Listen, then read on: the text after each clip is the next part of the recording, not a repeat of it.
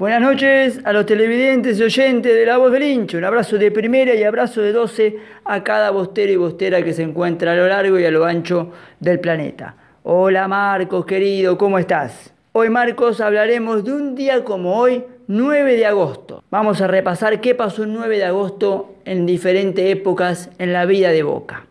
En 1908 nacía Luis Pastor Perdier, arquero, ganó dos títulos, bicampeón, 34-35.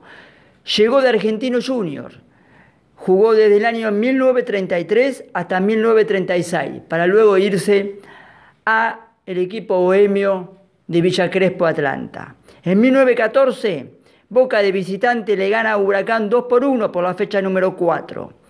En 1930, Boca juega un amistoso de local frente a San Fernando.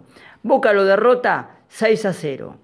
Vamos a la era del profesionalismo. Primer torneo 1931, ganado por Boca. Fecha 12. Boca supera a Lanús 6 a 0. 1942 en Rosario con Newell's Old se enfrentaba al Geneise y empataba 1 a 1 por la fecha número 15. En 1959 jugó por última vez Osvaldo Lorenzo Viagio, volante ofensivo surgido de las inferiores, marcó 8 goles.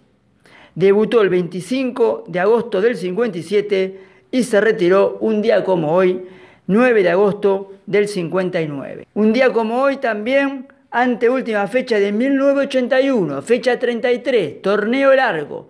Boca viajaba a Rollito a jugar con Rosario Central. Ese día Boca cae 1 a 0 y no se podía consagrar campeón y tuvo que esperar hasta la última fecha frente a Racing de local. El gol para el equipo rosarino Jorge García, luego que para el Nacional jugaría para el equipo de Núñez. Ese día tuvo la gran posibilidad Diego de empatar el partido de tiro libre penal. La pelota pegó en el travesaño y Boca tuvo que llegar a la última fecha frente a jugar frente a Racing en la bombonera. Con el empate Boca salía campeón de 1981.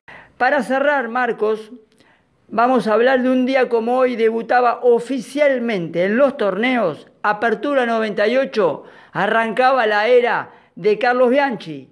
En Caballito, Ferro frente a Boca. Boca lo aplastó 4 a 2. Los goles Geneise, Sartori en contra, a los 6, a los 18 Navas, a los 20 Martín Palermo y a los 45 J.R. Riquelme. Nos vamos, Marco, escuchando los cuatro goles donde arrancaba la era gloriosa de Boca, de la mano de Carlos Bianchi. Subió Samuel, Riquelme que le pega. ¡Gol! ¡Gol! Sartori en contra, a los seis minutos. Lo marcaba Palermo, pero cabeció él.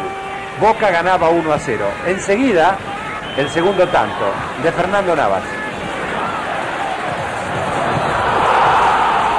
Ferro no resistía defensivamente y rápidamente la sociedad armada entre Guillermo Barros Esqueloto y Palermo dio su fruto.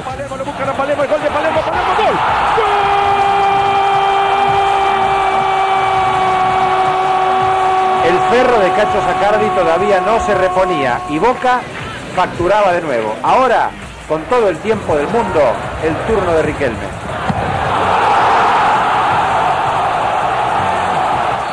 Boca ganaba 4 a 0 el primer tiempo, pero perdía a Guillermo Barros Esqueloto, desgarrado.